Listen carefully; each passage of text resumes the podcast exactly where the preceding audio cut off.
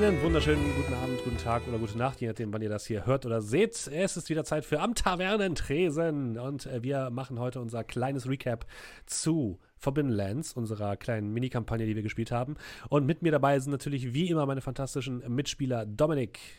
Moin. Markus. Guten Abend. Julian. Hallo. Und unser fantastischer Spielleiter für Forbidden Lands, André. Guten Abend. Hallo, schön, dass ihr da seid. Und ich würde sagen, wir verlieren noch gar keine Zeit.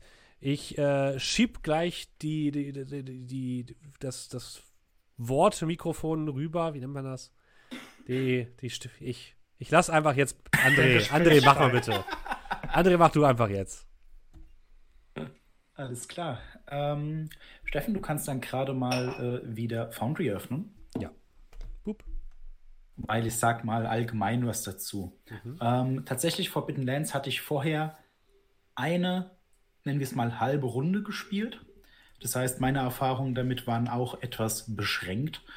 Ähm, aber was man hier jetzt sehen kann, die ganzen kleinen Symbole, elf an der Zahl, äh, sind tatsächlich die einzelnen Abenteuerstationen, die die Leute anpeilen konnten. Und ganz am Anfang waren das vier Stück. Und sie haben sich äh, für die langweiligste Option entschieden. Natürlich haben und wir sind, das. Und sind dann Richtung Dorf im Norden aufgebrochen. Doch glücklicherweise hat dann äh, Meister Schmutzfuß eingegriffen und hat die Leute auf eine Odyssee durch den Fangwood geschickt. Und ähm, ich würde jetzt tatsächlich zu den einzelnen Punkten jetzt nicht so viel sagen, aber was man äh, dazu sagen kann, ist, ähm, ich habe mir die mehr oder minder ausgedacht, habe so kleine Geschichten darum gesponnen, nur für den Fall, dass die mal landen. Also beispielsweise jetzt äh, wären die Leute zu stillen Wasser gegangen, hätten sie mitbekommen, dass Banditen ein Problem darstellen, weil die Leute entführen, also Jäger und Holzfäller. Äh, die werden entführt. Geht man dem nach, findet man dann ganz oben im Norden den Schlund. Und äh, ja, da hätten die dann Grabung ausführen dürfen. Gold, Silber, was auch immer mir da in dem Moment gefallen hätte. Glücklicherweise sind sie aber durch den Fangwood äh, spaziert, haben dann tatsächlich alles äh, nur, ja, also es waren alles Zufallsereignisse. Ich habe da jetzt mich wirklich ans Buch gehalten, so wie es am Anfang besprochen wurde. Wir sind alle ein bisschen warm geworden mit dem System. Äh, weiter, weiter, weiter. Und dann kam der, also das Zufallsereignis Greif. Mhm. Ist sehr klimpflich ausgegangen für euch alle. Ihr habt einen Gegner besiegt, der durchaus sehr viel Schaden verursachen kann, äh, wenn, der, wenn die Würfel einem nicht Holz sind. Aber das war ja auch am Ende von einer Runde und dann habe ich mir gedacht, in Ordnung. Die Leute wissen nicht genau, wo sie lang sollen. Schiebe ich sie mal in die Richtung. Und dann habe ich tatsächlich jetzt kein Zufallsereignis gemacht, sondern ich habe dann den Turm des Greifen als Ortschaft eingefügt mhm. und habe dann auch dafür gesorgt, dass die Leute Spuren dahin finden. Genau. Und der Turm des Greifen, äh, habt ihr natürlich schon alle gehört, äh, hatte ja dann Hinweise darauf, wie man genau zu Weatherstone, also Wetterstein, kommt. Und Wetterstein selbst ist auch ein Abenteuerschauplatz, der so im Buch als Vorschlag dabei ist. Also äh, König Algorand ist eine Figur aus der Welt. Ähm, ich habe mir einfach gedacht, hey, wenn wir schon sowas machen und die Leute vielleicht dahin gehen, da können wir halt das auch mal ausprobieren, wie das funktioniert. Und dann haben die Leute sich weiter bewegt, stießen dann auf äh, den Bruchpiloten, den Zwerg. Und da kommen wir dann auch zur Frage von Dominik tatsächlich, was der denn da drin hatte. Gar nicht so viel. Das waren einfach seine Sachen, äh, die er tauschen würde für Nahrung und Wasser und ähnliches und Vorräte. Weil der Bruchpilot selbst, äh, Antritt hieß er, glaube ich, war, ähm, war eine äh, Person, war ein Zwerg, der aufgrund einer tragischen, eines tragischen Minenunglücks sich geschworen hat, er wird nie wieder die Erde berühren. Und deswegen ist er mit einem äh, Ballon weggeflogen. Aber ab und an muss der natürlich äh, sich auch was äh, zu essen holen, der muss was trinken. Und dann landet er, klaut sich, was er braucht oder klaut Dinge, die er dann später eintauschen kann. Also bei ihm im Korb, da waren, glaube ich, Waffen drin und seine Vorräte und sowas. Nichts, was sonderlich besonders ist. Äh, in Wetterstein selbst, äh, da kann man dann mal allgemein dazu sagen, ähm, haben die Leute mehr oder minder, also sie haben die legendäre Waffe Roststich, so heißt die, äh, gefunden bei dem König Algorond, was sie aber nicht gefunden haben und was sie nicht gesucht haben. Es gab eine Höhle mit Wagen drin. Ich hatte die auch beschrieben, das war mhm. bei der allerersten Brücke. Wenn man da nach links geguckt hat, konnte man in die Schlucht sehen und hatte dann eine Höhle. Da stand ein Wagen und darauf war eine Kiste. Hätten die sich daran erinnert, ich wollte die jetzt nicht so drauf leiten und sagen, ja, also ihr wisst schon, die Legende, die ihr auch habt und so, ähm, das, da habe ich drauf verzichtet. Äh, hätten sie jederzeit nachlesen können. Ähm, hätten sie möglicherweise die Idee gehabt, Moment, hier gibt es irgendwo die alte Kriegskasse vom König Algorand. Das ist eigentlich auch der Grund, warum er da hingeht. Ah. Weil man weiß, da ist irgendwo ein Schatz von ihm. Ne, und die zwei äh, Toten beim Turm des Greifen haben auch danach gesucht. Ja, wir sind ja davon ausgegangen, dass es das Schwert ist. Okay, ja. Mhm. Mhm. Äh, genau. Und äh, genau, also hättet ihr da gesucht, hättet ihr nichts gefunden, außer Mist von den, äh, von den Harpieren aus dem Theaterturm. Denn die mögen Gold auch, klauen das und haben das dann irgendwo bei sich versteckt. Hätte jemand von euch konkret gefragt, hey, ist hier unten an, bei der offenen Stelle vom Theater irgendwas? Hätte ich es euch gesagt. Hättet ihr irgend, also hättet es ein bisschen mehr darauf hingedeutet als, ja, ist was im Nest. Da habt ihr ein paar Münzen gefunden dann hättet ihr tatsächlich auch Gold gefunden. Das wäre nicht wenig gewesen. Aber so ist das Leben nun mal.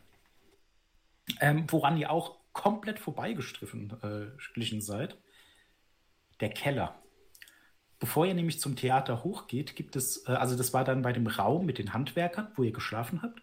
Und da gab es dann zwei Wege, die ihr hättet erkunden können. Einer nach unten, einer nach oben. Wärt ihr nach unten gegangen, hättet ihr eine Chimäre gefunden, einen Mischwesen aus Skorpion, Löwe und ich glaube, im Abenteuer steht auch, was man so dazu dichten will. Ne? Also einfach ein, ein Experiment, ähm, das da unten haust, ziemlich, ziemlich fies ist und durchaus in der Lage gewesen wäre, den einen oder anderen von euch äh, schwer zu verletzen. Also an sich, da unten gibt es nicht wirklich was, was von Wert wäre für euch. Aber es wäre auf jeden Fall eine interessante Begegnung gewesen. Ähm, genau, also ich mache dann kurz das hier fertig und gehe dann kurz auf den Chat ein und mhm. auf die Fragen aus dem Discord. Sie sind dann nach oben, haben dort König Algorand gefunden, haben erstmal ihn ein wenig geärgert. geärgert, nach, wir wollten ihm helfen, also bitte. Mhm. Nach dem Buch alleine, die Berührung des Schwertes ist der Punkt. Jemand versucht das Schwert zu klauen, er steht auf, greift an. Er ist aber mächtig empfindlich. Also, ihr habt versucht, ihn zu ertränken. Ihr habt ihn versucht, mit heiliger Magie zu schaden. Wie, wie wir wissen, Untote werden von heiliger Magie äh, Nein. In dem Fall, Fall gab es da keine äh, Beschreibung dafür. Ich habe dann einfach zeigen wollen, dass der noch irgendwie am Leben ist, durch die Heilung, die dann Schmutzfuß ausgeführt hat. Dann kam es zum Kampf. Der Kampf ging meiner Meinung nach ziemlich episch aus. Und was ich tatsächlich sagen muss, äh, eine Szene hat mir sehr gut gefallen und das kann man vielleicht mal erwähnen, weil es das Prinzip des Fail-Forwards hat. Also, dass, obwohl man versagt, kommt man voran in der Geschichte. Und es war dann der Punkt, als der Charakter von Dominic versucht hat, die Kette zu ergreifen. Wenn man sich daran erinnert, er hat den Movement-Wurf nicht geschafft aber ich habe ihn nicht einfach 30 Meter in die Tiefe stürzen und sterben lassen, sondern habe gesagt, alles klar, du schaffst es zwar nicht, du landest trotzdem an der Kette und fängst an, dem Boden entgegen zu äh, rasen. Hm? Also das sind so Punkte, sollte man immer im Hinterkopf behalten. So, äh, dann Kampf, Kampf, Kampf, Schmutzfuß, fast gestorben, aber nur fast. Äh, tatsächlich bei dem Kampf selbst ich war nicht komplett regelfest. Wie gesagt, war auch so die erste Runde, der erste richtige Kampf, wo die Leute nicht einfach das Monster innerhalb von zwei, drei Runden zerfetzt haben.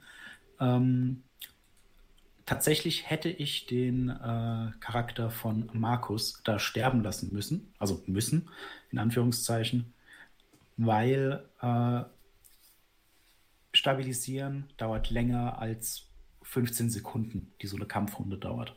Das ist eigentlich für was, äh, was für außerhalb des Kampfes. Ja. Aber ich habe dann einfach gesagt, letzte Runde.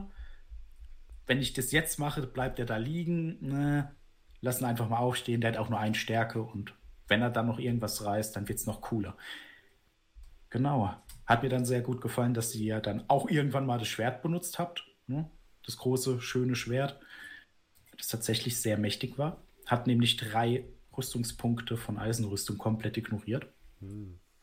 Ähm, nö, aber war sehr schön, war das Ende hat mir mega gut gefallen. Ich fand es einen sehr schönen Abschluss. Und dass die Untoten dann rausziehen, das wäre dann so ein bisschen der Punkt gewesen. Okay, die gehen raus, zurück zum Dorf, vorwarnen, vorbereiten, sowas. Oder um allgemein dann vielleicht das Ereignis einzuführen, Untotenpatrouille. Genau, dann gehe ich einfach mal von oben nach unten im Chat durch. Wo sind die Fragen? Ja, ich glaube, eine Frage war, was hätte das Gold im gespielten Szenario gebracht?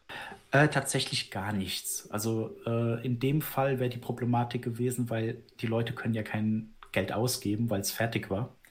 Aber im Allgemeinen kann man sich ja überlegen, okay, man hat Gold, man gibt es für Ausrüstung aus, für Informationen.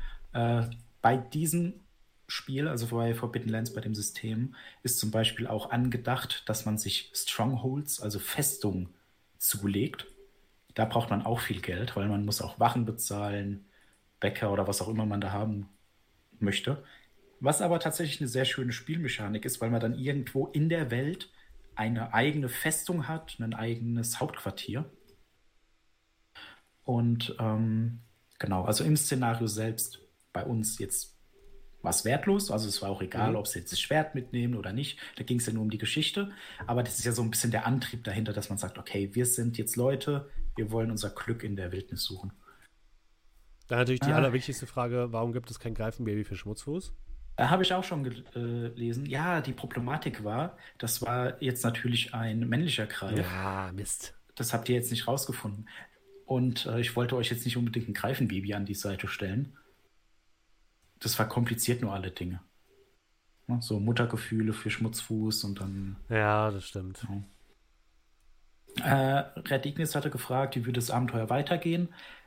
In dem Fall, also schon, so ein bisschen angedeutet, äh, die Untoten hätten dann natürlich ein bisschen Ärger gemacht.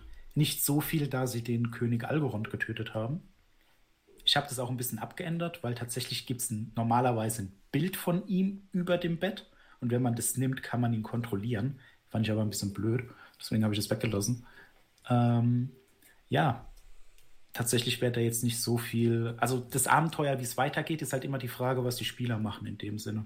Weil es gab jetzt keine größere Kampagne oder so, keine größere Idee. Es gibt Kampagnen, aber im Allgemeinen bei Forbidden Lands ist so ein bisschen dieses, wie entwickelt sich die Geschichte. Beispielsweise, äh, erster Abend, die treffen auf Orks. Komplett nicht dran gedacht, komplett äh, ja, außer Acht gelassen, wären sie zum Schlund gekommen, der eigentlich mit Banditen angefüllt war. Das wären jetzt Orks gewesen. Okay. Einfach um da so einen, äh, ja, so eine Verbindung zu schaffen, damit alles so aussieht, als wäre das, also als würde es passen. Die wussten ja noch nicht, was da ist, und da kann ich ja äh, alles verändern. Äh, Gold hätte nichts gebracht. Äh, genau, warum waren alle in dem Schloss tot, aber lebendig? Tatsächlich wurden die verflucht und zwar vor über 300 Jahren, als dann der Blutnebel äh, runtergekommen ist.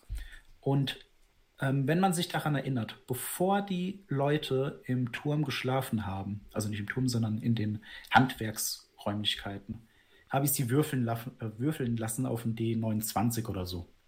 Ich habe mal gesucht. Alle 29 Tage ungefähr ist Vollmond. Hätten die eine 29 gewürfelt, hätte sich das ganze Schloss in Bewegung gesetzt.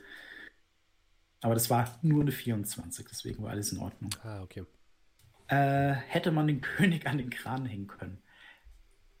Ich hätte tatsächlich den König dann aufwachen lassen, weil schon das Anfassen, das mit Wasser übergießen und heilen, war meiner Meinung nach schon so ein Punkt, wo der dann irgendwann aufwacht. Theoretisch Also wenn man wirklich nur nach den Regeln geht, hätte man ihn halt auch rausschweißen können. Ne? 40 Meter tief, da war es das mit dem. ja, stimmt. Ich bin froh, dass ihr es nicht getan habt. Äh, eine Frage war auch noch, was hat es sich mit dem Händler auf sich, den wir draußen getroffen haben vor dem Schloss? Ah ja, ja, ja. Äh, Eska Helen. Ähm, tatsächlich ist Eska Helen ein Teil von einer Gruppe von Abenteurern, vier Stück, die sich zusammen aufgemacht haben, den Schatz zu finden. Angedacht ist es, dass man den im Abenteuer auf, äh, dass der auch mit seiner Truppe kurz vor einem oder mit einem in äh, Wetterstein ankommt mhm. und dann so ein bisschen, entweder hilft er einem oder der schadet einem, aber die Abenteurer untereinander sind sich auch ein bisschen äh, fremd, sage ich mal. Aber äh, in dem Fall tatsächlich wäre, äh, habe ich das dann so gedacht, wärt ihr beim König, was gegangen wäre, relativ schnell abgehauen. Kran habt ihr auch vorher vorbereitet, mehr oder minder. Ne? Nehmen wir mal an, einer klaut Schwert, ihr rennt alle vier raus. Das wäre ein blödes Ende gewesen. Dann hätte euch Eska Hellen mit seinen Leuten aufgelauert und dann gäbe es da einen Kampf. Also prinzipiell äh, Abenteurer, die man nutzen kann, wie man möchte. In dem Fall war er natürlich kein Händler. Okay. So, ich gehe mal, geh mal kurz durch, durch den Discord. Ja. Ah, da, da, da, genau. Äh, Dominik hatte gefragt, wenn Schwert nicht angefasst worden wäre, hättet ihr zu viel Quatsch mit dem König gemacht, wäre er trotzdem aufgewacht. Genau, und das würde dann auch Red Ignis beantworten, wenn der König nichts zu trinken bekommen hätte. Also meine Überlegung war auch, dass ich jetzt tatsächlich das da auf den Kampf hinauslaufen lassen woll, äh, wollte. Einfach aus dem Grund, damit es dann am Ende nochmal kracht. Ne? Äh, hätten sie den ganzen Abend mit den untoten Wachen gewürfelt, dann hätte ich gesagt, dass ab einem gewissen Punkt haben die Wachen kein Geld mehr. Das ist vielleicht ein bisschen angeklungen, dass die, die äh, dass, dass sie die anderen als äh, Betrüger ansehen. Und dann hätte es da auch Ärger gegeben. Äh, ja, tatsächlich habe auch ich die Karten bei äh, Dungeon Craft äh, gemacht. Sehr, sehr schönes, äh, sehr, sehr schönes Programm in Verbindung mit Foundry, weil man das sehr schön importieren kann. Habt ihr auch hochgeladen, falls da Interesse ist an den Karten, kann ich die auch gerne mal in einem Dungeon Draft oder Universal wie auch immer, Map-Format hochladen. Wäre überhaupt kein Problem. Genau, der Händler war das und ja, das war schon der Discord. Ich glaube, da könnten wir dann so ein bisschen äh, ins Feedback gehen. Mhm. Da können ja meine Spieler mal anfangen. Wer möchte anfangen von, von, von uns? Ähm, also. Eine Frage fällt mir tatsächlich gerade noch ein. Ähm, ich glaube, die hatte Red Ignis letzte Woche noch gestellt. Ähm, die ist mir tatsächlich so in Erinnerung geblieben, weil es mich auch interessieren würde. Und zwar, ob wir jetzt öfter auch mal Foundry benutzen werden. Ah, das ist eine Sache. Also, ich finde Foundry an sich cool, aber ähm, dadurch, dass wir, also bei mir ist es zumindest so, ich habe mich jetzt halt schon sehr an Roll20 gewöhnt und benutze es halt auch regelmäßig. Und ich glaube, Foundry funktioniert vor allem gut für die Sachen, wo es auch Module für gibt. Ähm, und da müsste ich mich erst einarbeiten. Und es kostet halt auch Geld, was, was man auch bezahlen müsste. Aber ich fand es an sich, fand ich es cool. Aber auch ein bisschen unübersichtlich manchmal. Hat viele Möglichkeiten. Ich persönlich benutze es in meiner, also ich habe auch einmal wöchentlich eine DD-Runde. Und da benutze ich das sehr, sehr gerne, weil sich das auch bei DD anbietet. Das heißt, Dungeons und sowas, äh, Dynamic Lightning, äh, so Kram kann man damit sehr gut machen. Aber es gibt auch Systeme, wo ich sage, da wäre das einfach Overkill. Also zum Beispiel bei Shadowrun, da ist es ganz nett, wenn man eine Karte malt. Aber äh, in meiner Erfahrung beispielsweise, da benutzt man das ja eher weniger, dass man sagt, boah, jetzt mhm. geht man da um die Ecke, sondern das ist eher so, man beschreibt es so allgemein, es gibt einen, also einen Plan von der, vom Gebäude oder so, aber das ist ja nicht dieses Dungeon Crawling, wo man dann von Raum zu Raum geht und dann Leute umbringt, sondern ja. Ja, aber mir persönlich gefällt äh, Foundry mega gut. Mir hat es tatsächlich auch sehr gut gefallen. Äh, ich habe mir auch das Modul dafür geholt für Forbidden Lands. Und das hat auf jeden Fall sehr geholfen. Und man kann halt sehr viel mitmachen. Man muss bloß wissen, wie. Das, äh, das stimmt. Äh, vielleicht würde ich dann einfach mal anfangen, direkt mit meinem äh, Feedback ansonsten. Mhm. Ähm, mir hat das sehr viel Spaß gemacht. Vielen Dank, André. Ähm, ich finde äh, Forbidden Lands super spannend als System, super interessant. Ähm, ich finde es wahrscheinlich sogar noch ein bisschen interessanter und noch ein bisschen spannender, wenn man es in, in physisch spielt. Also ich habe es auch physisch da, da hat man halt so eine große Karte mit Aufklebern und so weiter. Und wenn man wirklich Zeit reinsteckt, dass man sich dann eben noch eine Festung baut und all sowas, ich glaube, dann entfaltet das Spiel erst seine ganze volle Qualität. Jetzt so in unserem One-Shot ist natürlich schwierig, das so alles abzubilden, was das System alles kann. Aber mir hat es sehr gut, äh, sehr gut gefallen. Ähm, zwischenzeitlich hatte ich äh, manchmal das Gefühl so der Hilflosigkeit, gerade im Endkampf so ein bisschen. Aber das ist natürlich auch gewollt. Es ist einfach ein bisschen härter als alle anderen Systeme, die wir bisher gespielt haben. Und von daher, ähm, ja, kann ich das nur positiv zurücklassen, das Forbidden Lands. Alles klar. Dann äh, machen wir einfach mal weiter mit Dominik. Äh, ja gut, ich kann mich äh, dem, glaube ich, anschließen. Ich habe äh, aber selber persönlich ja noch nie irgendwie mit, mit dem Forbidden Lands Kontakt gehabt. Von daher weiß ich nicht, was da für Potenzial steckt. Ich bin, glaube ich, gemutet. Ne, bin ich nicht.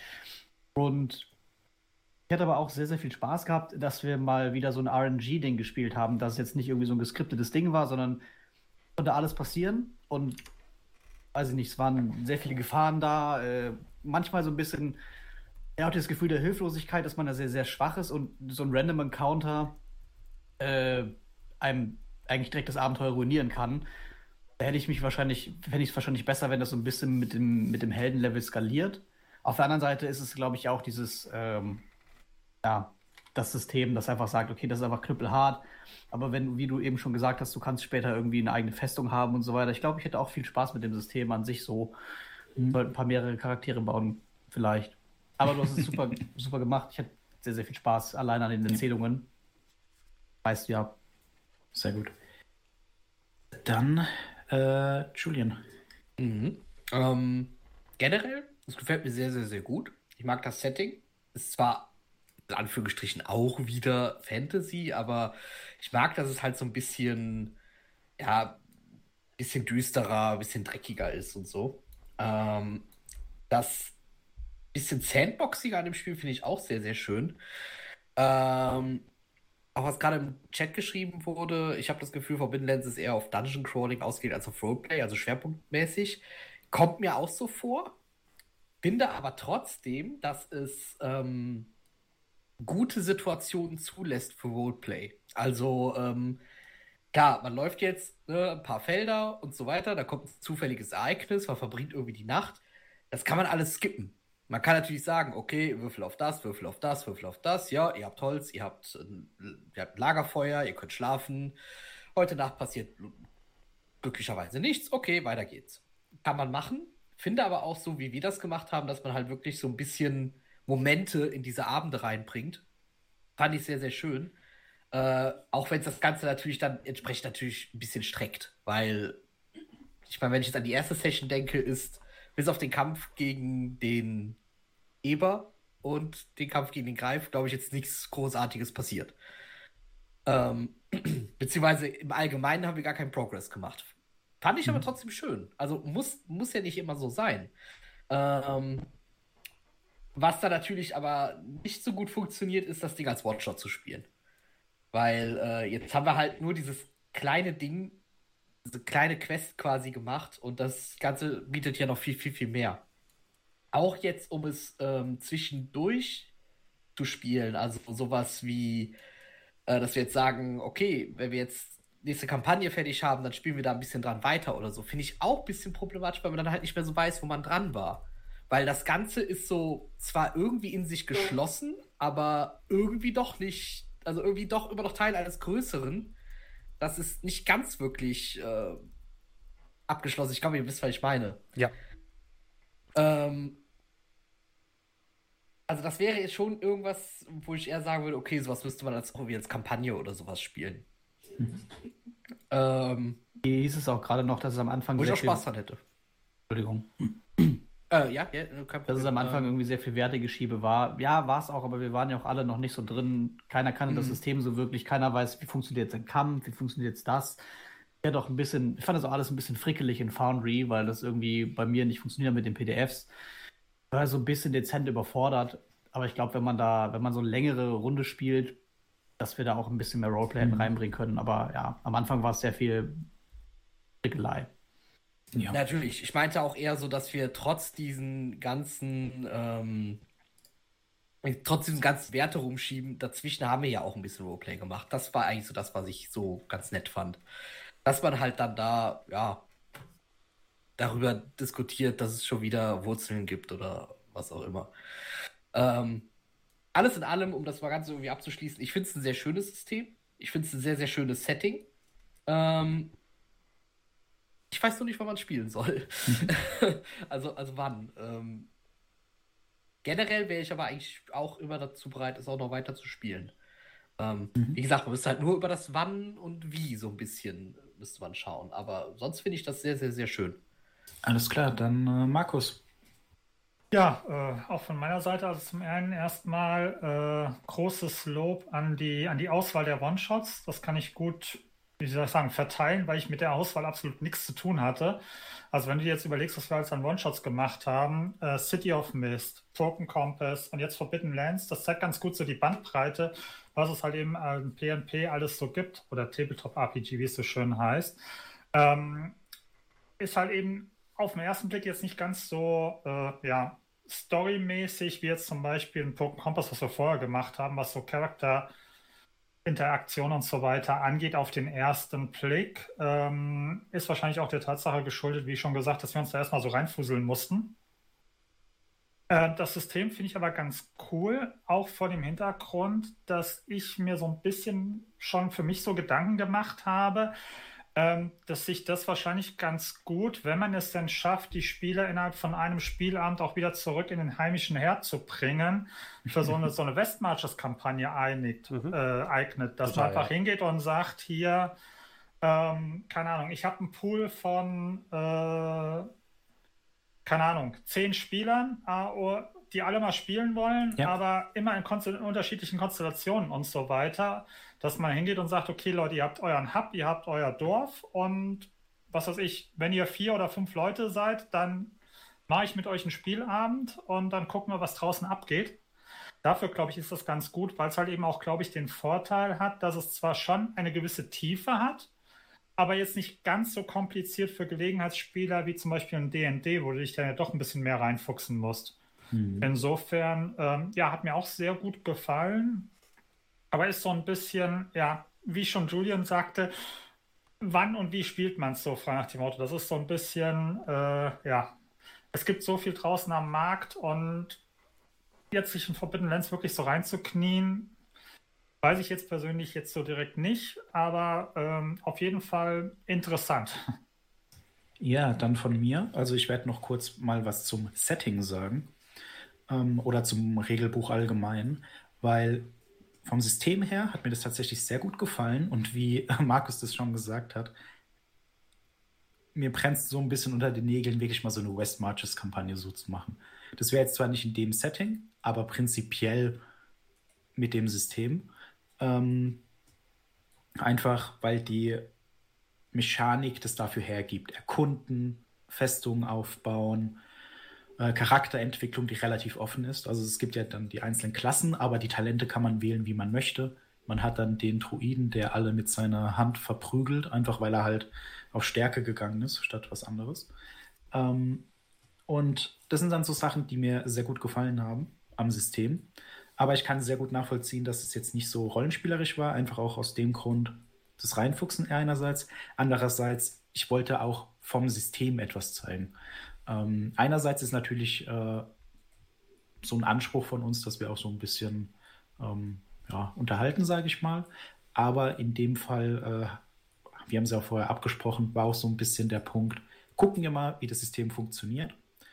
Und ähm, für mich ist bei diesem System der Vorteil und die Schwierigkeit, dass es eine sich entwickelnde Geschichte gibt. Der Greif, der dann dazu führt, dass die Leute nach äh, Wetterstein gehen. Wetterstein, wo die Untoten rauskommen, was dafür sorgt, dass dann die Helden zurück zu ihrem Dorf müssen, um das zu verteidigen. Und ähm, das ist so ein bisschen dieses, das geht am Anfang sehr schwer. Als ich das gestartet habe und dann gesagt habe, hey, ich mache das für euch, war auch in meinem Kopf, boah, eigentlich würde ich am liebsten jetzt so ein eigenes Setting dafür schreiben, aber das wäre einfach zu viel geworden. Und äh, deswegen habe ich mich einfach mal an dem Bestehenden orientiert.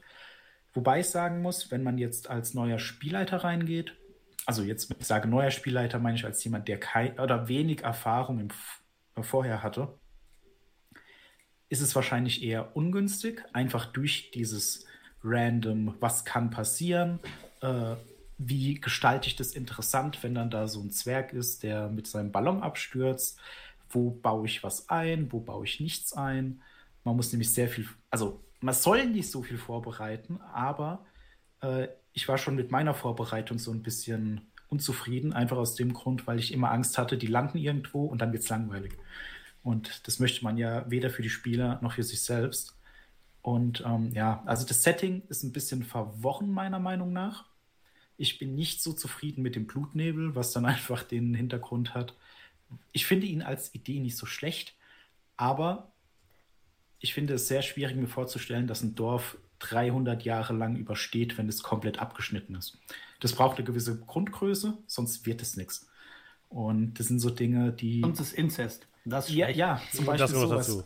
Eine Überlegung war auch von mir, ihr kommt an einen, äh, kommt irgendwie zu einem Haus oder zu einer Taverne, äh, wo dann Leute leben, die euch mehr oder minder, also die würden euch noch nicht mal umbringen, aber die haben dann im Keller irgendwie ne, so die Missgeburten der Familie. Ja, so, ne? Auf jeden Fall. Ja. Und aber die Problematik war, wenn du dann wirklich eine Familie hast von zehn Leuten wie überleben die das 300 Jahre lang? Die Unbeliebten sind im Keller und werden gegessen bei Nahrungsknappheit. Ein bisschen, das ist ein bisschen, wie, wie war das, der böse Zwilling von Bart, der dann auf dem Dachboden mhm. sitzt. Oder ne? Resident also, Evil, The Village. Ja, so, also, aber ne, das ist so ein bisschen schwierig tatsächlich. Ich muss sagen, mir persönlich, äh, das System finde ich super. Ich hätte mega Lust, mal eine West Marches-Kampagne zu machen, weil Rollenspiel kommt dann durch die Zeit. Äh, Random-System fand ich in Ordnung. Ähm, was man aber aufpassen muss, manchmal passt es einfach nicht mit den Ereignissen. Beispielsweise ja. hattet ihr dann äh, nicht den, das äh, Zusammentreffen mit SK Heller ausgewürfelt, sondern äh, Wehrbestien, die ihr alle nicht kanntet. Ne? Also ihr kanntet die von den prinzipiellen, mhm. von der prinzipiellen Rasse nicht, ihr kanntet die nicht. Da habe ich einfach gesagt, schmeiße ich weg. Aber ähm, das ist tatsächlich so ein bisschen äh, ja. Ja, also ich finde es an sich gut. Westmarches Kampagne, auch ein bisschen äh, storybasierter, fände ich mega geil. Würde bloß mega viel Zeit fressen. Das so. stimmt. Und äh, bevor dieses Recap äh, noch mehr Zeit frisst, würde ich sagen, vielen, vielen Dank, lieber André. Habe auch gerade schon ein paar äh, Stimmen im Chat, die gesagt haben, es war sehr erfrischend, äh, dein Leitstil und die sich das auch nochmal wünschen. Also wir können das auch gerne mal wiederholen, dass wir da die Rollen ein bisschen durchtauschen. Das war erstmal unser Recap zu Forbidden Lands. Wie immer gilt natürlich, alle Karten findet ihr in unserem Discord. Link findet ihr in der Beschreibung. Äh, wenn es euch gefallen hat, dann lasst doch gerne ein Like da. Ähm, ihr könnt gerne diesen Podcast äh, auch mit einem positiven Review versehen. Das würde uns immer sehr, sehr freuen. Und erzählt es natürlich gerne weiter. Und wenn ihr dann immer noch sagt, oh, irgendwie will ich dem Ganzen noch ein bisschen noch ein bisschen mehr geben, könnt ihr uns zum Beispiel bei Twitch einen Sub da lassen. Dann kriegen wir ein bisschen Kohle von Jeff Bezos zugeschrieben. Und ihr müsst im Zweifel nicht mal etwas mehr bezahlen. Und ähm, ja, wir verabschieden uns dann jetzt von den Podcast-Zuhörerinnen und Zuhörern. Äh, wir machen weiter mit Coriolis, einem Sci-Fi Pen and Paper, was auf dem gleichen, äh, auf der gleichen Regel-Engine basiert wie äh, Forbidden Lands, aber sich ganz anders spielt, das kann ich schon mal sagen. Und sagen, es geht jetzt weiter damit. so, so, ziemlich. Und dann, äh, ja, ähm, macht es gut, liebe Podcast-Zuhörerinnen und Zuhörer. Bis zum nächsten Mal. Und ähm, ja, wir freuen uns auf euch. Macht's gut. Tschüss. Tschüss.